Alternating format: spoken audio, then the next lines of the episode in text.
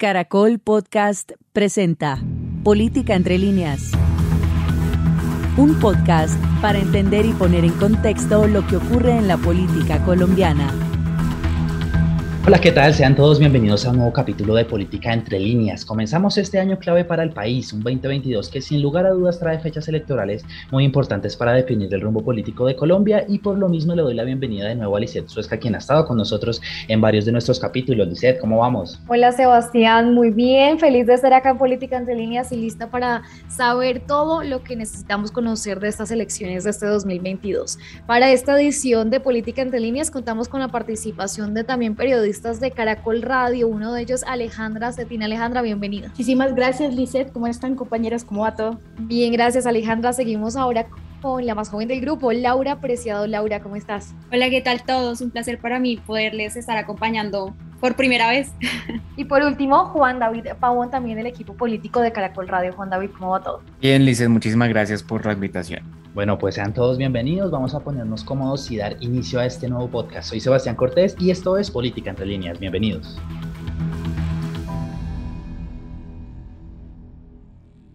En Política Entre Líneas nos seguimos preparando para estos momentos claves en las elecciones de este 2022, donde vamos a elegir 108 senadores, 171 representantes, un presidente y un vicepresidente, los cargos que estarán en manos de cada ciudadano a través de su voto. Por supuesto, Lice, el calendario electoral ya está en marcha para elegir a quienes nos van a representar. Por eso le voy a preguntar cuáles son esas fechas clave a las que debemos ponerle cuidado. Bueno, Sebastián y compañeros, se vienen días movidos en torno a la política colombiana y en esta elección el calendario calendario ya empezó, pero hay fechas claves y el panorama se va a mover principalmente en marzo. Del 7 al 13 de marzo inician las votaciones en el exterior. El 11 de marzo se tiene prevista la postulación, acreditación y publicación del listado de los testigos electorales que van a estar en los puestos de votación. El 13 de marzo van a ser las votaciones al Congreso, el mismo día que se va a hacer la consulta de los precandidatos de las coaliciones que recordemos en este momento tenemos, que son el Pacto Histórico, el Centro Esperanza y el Equipo por Colombia.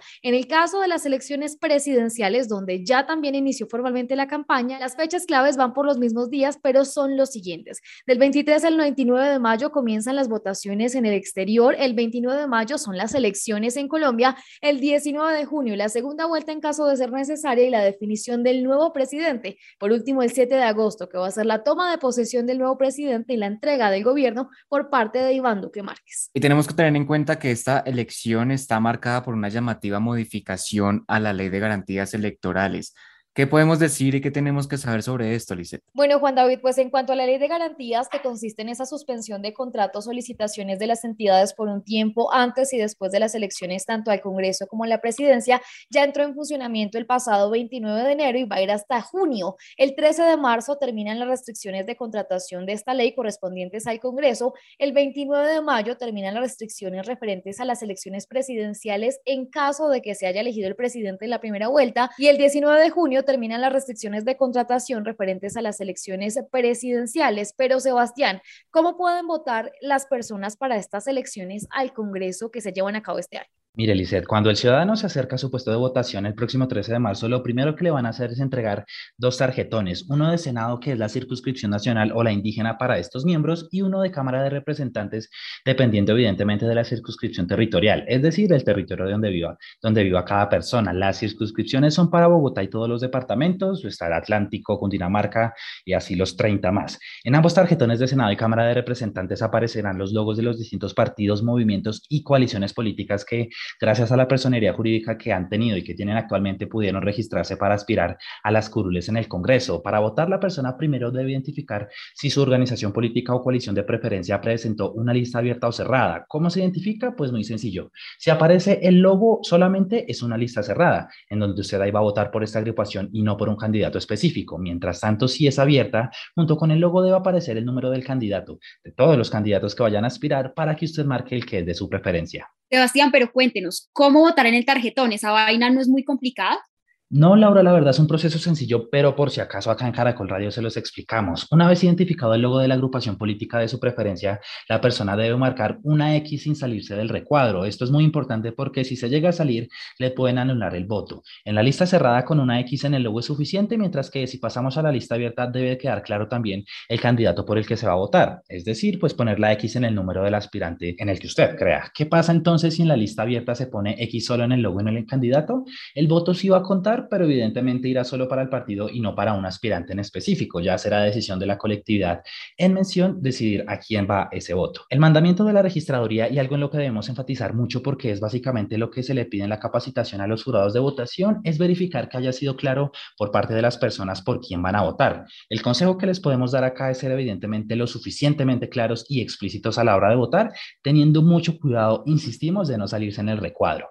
Posterior a marcar los tarjetones se introducen en los cubículos que les serán indicados a usted por los jurados de votación. Eso sí, la persona es total, totalmente libre de introducirlo con o sin ayuda, de doblarlo, de poderlo hacer de tal manera que se sienta totalmente seguro si así lo desea. Sebastián, pero ¿qué pasa con esas personas que van a votar pero tienen alguna discapacidad o las personas que todavía creen en el mito de que tienen que llevar el propio esfero y si no le van a robar el voto? ¿Qué pasa en esos casos? Pues en esa misma línea, Lice, toda la persona, todas las personas que se sientan un poco desconfiadas del proceso y creen que con su esfero pueden estar más seguros, por supuesto que lo pueden hacer. Allá obviamente habrá eh, materiales, el esfero puntualmente para hacer la votación, pero no es una obligación hacerlo. En el caso de las personas discapacitadas, siempre y cuando pues se pueda demostrar tendrán la, facultad de poder ir acompañados de pues, una persona cercana a ellos que les permita votar y hacer también clara su intención de voto. Pero bueno, en el único caso, siguiendo con todo este panorama electoral, en donde los votantes van a recibir más de dos tarjetones, es con las curules de paz y en el territorio donde viven están habilitadas esas circunscripciones. Pero como es un proceso un poco más complejo y detallado,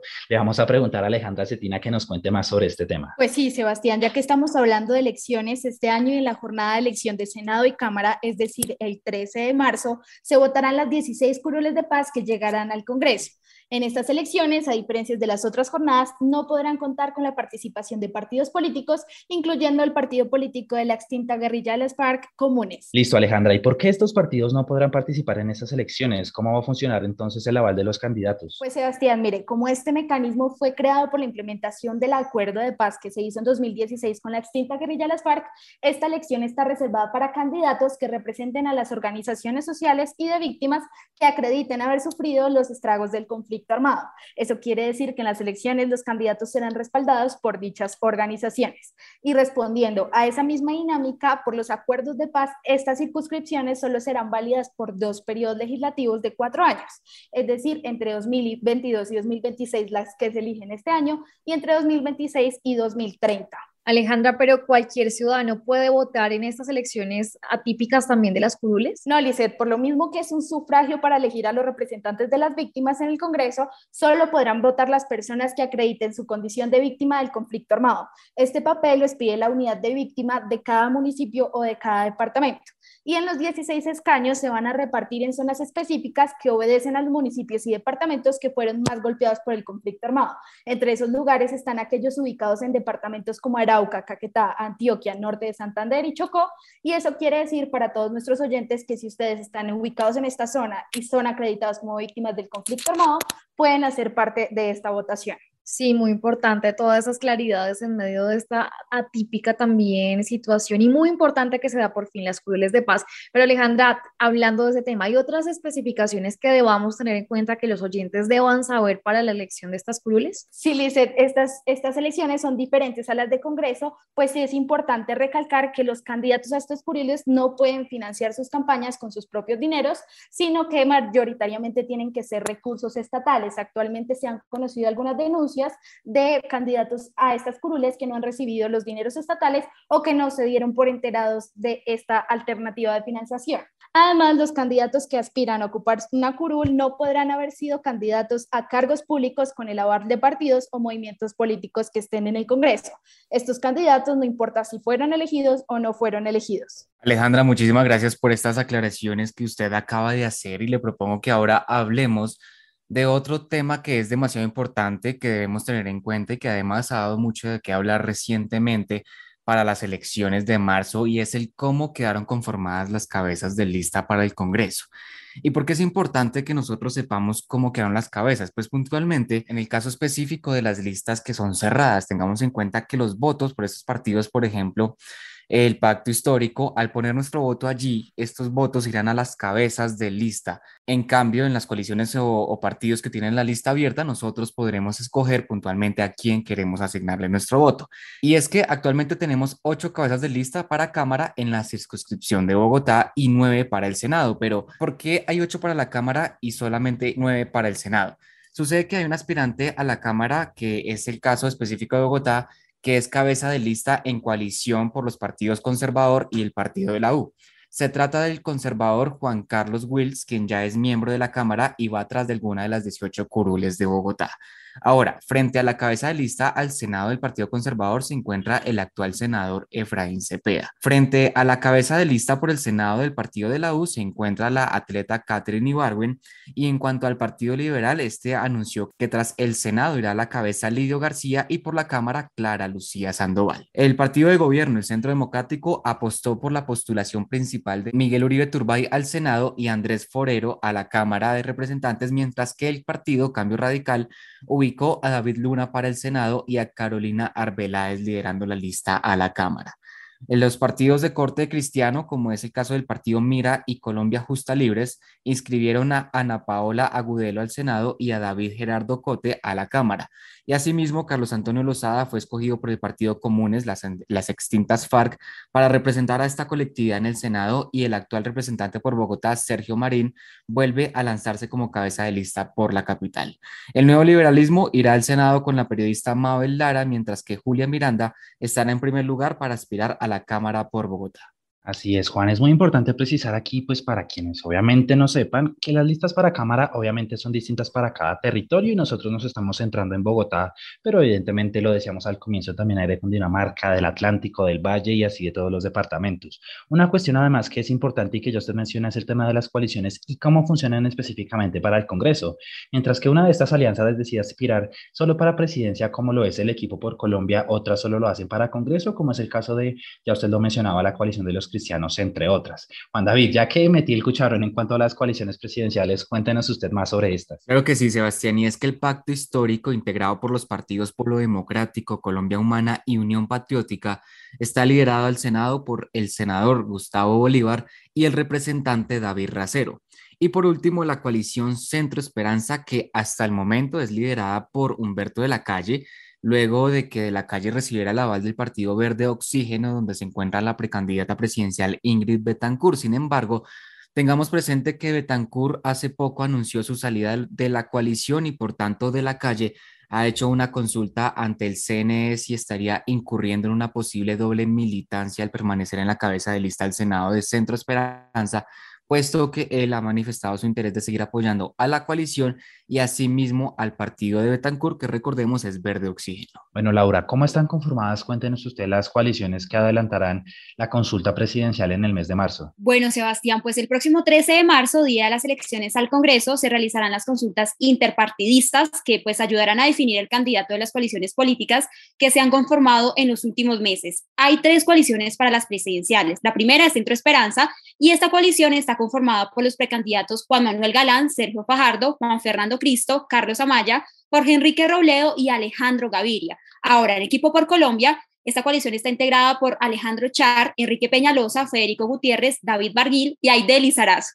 Ya están inscritos ante la Registraduría Nacional todos esos candidatos. Y por último, pero no menos importante, pues está el pacto histórico. Acá los precandidatos presidenciales de esta alianza política son Gustavo Petro, Camilo Romero, Alfredo Sade, Arelis Turiana y Francia Márquez. Claro que sí, Laura. Y bueno, ya que estamos a punto de finalizar este nuevo capítulo de este año 2022, voy a terminar preguntándoles a cada uno cuál es ese comentario, esa conclusión a la que llegan una vez finalizado este capítulo, teniendo en cuenta el panorama que se avecina. Comienzo por usted, Alice. Sebastián, bueno, Creo que es un panorama electoral atípico, sin embargo, lleno de muchos retos, tanto para los candidatos como para las personas, porque se está poniendo a prueba la capacidad de cada quien para en realidad buscar las propuestas que tiene más cercano cada uno de los que están postulados, saber en qué me afecta, en qué no, cómo coincido y de ser mucho más consciente con el voto. También desde la parte personal, pues me parece un logro que ya se hayan dado estas elecciones a las curules de paz, que sean ocupadas por las personas que en realidad tienen esa deuda también histórica del acuerdo y que después de tanto tiempo se hayan hecho realidad. Así que creo que este es un panorama que desde presidencia, Congreso, curules, todo nos va a llenar de sorpresas y también de muchas noticias para seguir informando. Qué sorpresa espera Alejandra. Yo también veo que es un panorama atípico por la cantidad también de candidatos. Entonces tenemos una amplia variedad de candidatos presidenciales que seguramente en marzo ya sabremos cuáles son los pocos que van a llegar a estas elecciones presidenciales. Eh, pero también veo un panorama un poco más complejo en violencia político-electoral. Han crecido los índices a comparación de las anteriores elecciones. Y en cuanto a estas curules de paz de las cuales la gente todavía no tiene mucho conocimiento en las regiones, espero sorprenderme eh, con, uno, con una ciudadanía informada a la hora de votar y con eh, más personas interesadas en la política. ¿Será que sí logramos esa, esa sorpresa para Alejandra, Juan? Todo depende de nosotros los jóvenes, creería yo que somos la principal fuerza que eh, pues estará eligiendo el próximo presidente y asimismo el Congreso. Eh, hemos visto en los últimos años el llamado que hacen los jóvenes, los estudiantes, por exigir políticas y bueno, ahora que está la oportunidad de exigirlas a través del voto y de alguna manera saciar esa necesidad de una política diferente, creo que si nos comprometemos, como ella lo plantea, podremos darle eh, esta gran sorpresa que ella está esperando. Bueno, pues hablábamos de jóvenes, Lizeth lo decía al comienzo. Lau, tu comentario para cerrar. Listo, ¿no? Pues eh, concuerdo con mis compañeros, son elecciones atípicas tanto para el Congreso y para las presidenciales, no solamente porque hay muchísimos candidatos, sino porque hay que acordarnos que también estamos en una pandemia y claro que para los candidatos puede ser un poco difícil llegar a todas las personas. Así que también para nosotros, digamos que es una tarea que nos tenemos que poner y es que eh, aprovechemos esos recursos que nos da pues, la tecnología, ¿no? Las redes sociales, los podcasts, y sean inquietos, pregunten, se cuestionen y pues sobre todo elijan de buena manera y elijan a quien crean que los pueden representar mejor. Claro que sí, yo lo iba a mencionar antes de que Laura lo hiciera y es el tema de la pandemia que sin duda es otro precedente muy nuevo que va a marcar un factor importante a la hora de ver la abstención o la intención de voto, el tema de hacer campaña, de poder eh, llegar a la gente a las regiones ahorita pues está un poco más limitado. Digamos, lo que dicen los políticos es justamente eso, que a, la, a estar hastiados de política a los ciudadanos se les suma el miedo que hay ahora evidente y muy importante por la pandemia, con lo cual vamos a estar muy a la expectativa de lo que pasa, de, estudiar todos estos fenómenos que entre las alianzas, entre la pandemia entre todos estos casos que no se ven, sino que estamos acá para ver en política entre líneas lo que va a suceder. Entonces, pues nada, terminamos de esta manera nuestro primer capítulo de este año 2022 año electoral.